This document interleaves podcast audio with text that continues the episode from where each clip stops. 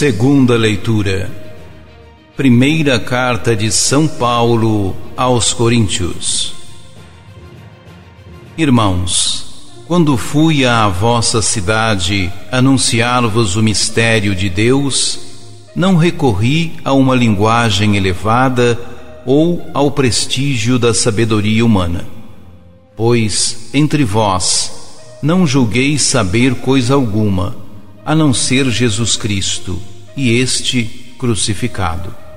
Aliás, eu estive junto de vós, com fraqueza e receio, e muito tremor.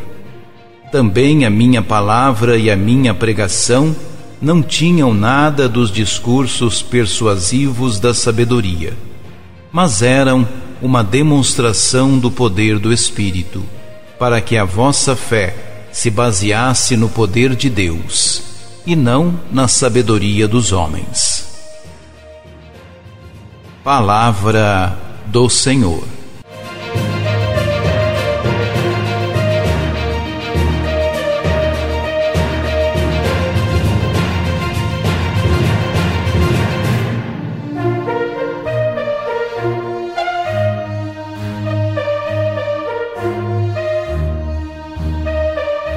A questão que se apresenta nesta leitura relaciona-se à fé dos cristãos de Corinto, para que vossa fé se baseasse no poder de Deus e não na sabedoria humana.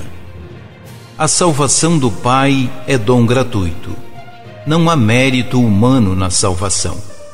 Por mais sábia e entendida que possa ser a pessoa, sua salvação não decorre de sua sabedoria mas exclusivamente da misericórdia divina. Salvação é graça, portanto, Deus não leva em conta nenhuma posição privilegiada. Ao contrário, escolhe os simples e humildes para participar de seu reinado. Alguns cristãos de Corinto julgavam que, pelo fato de conhecerem Deus e terem uma cultura mais elevada que os demais, ou seja, por possuírem sabedoria humana, eram merecedores da salvação.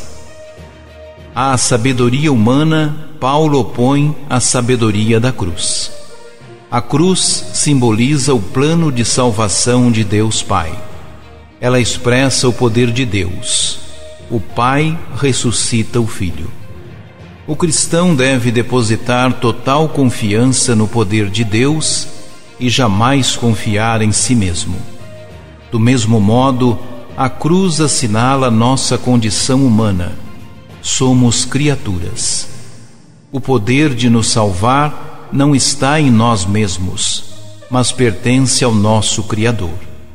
Com efeito, a cruz nega toda pretensão do ser humano de salvar a si mesmo. Diante da cruz, o orgulho humano é aniquilado. A cruz de Cristo conduz o ser humano a uma decisão: abandonar-se confiantemente à gratuidade do amor de Deus. Essa graça fulgura na morte e ressurreição de Jesus. Na visão paulina, a fé do discípulo deve ter como fundamento o poder de Deus.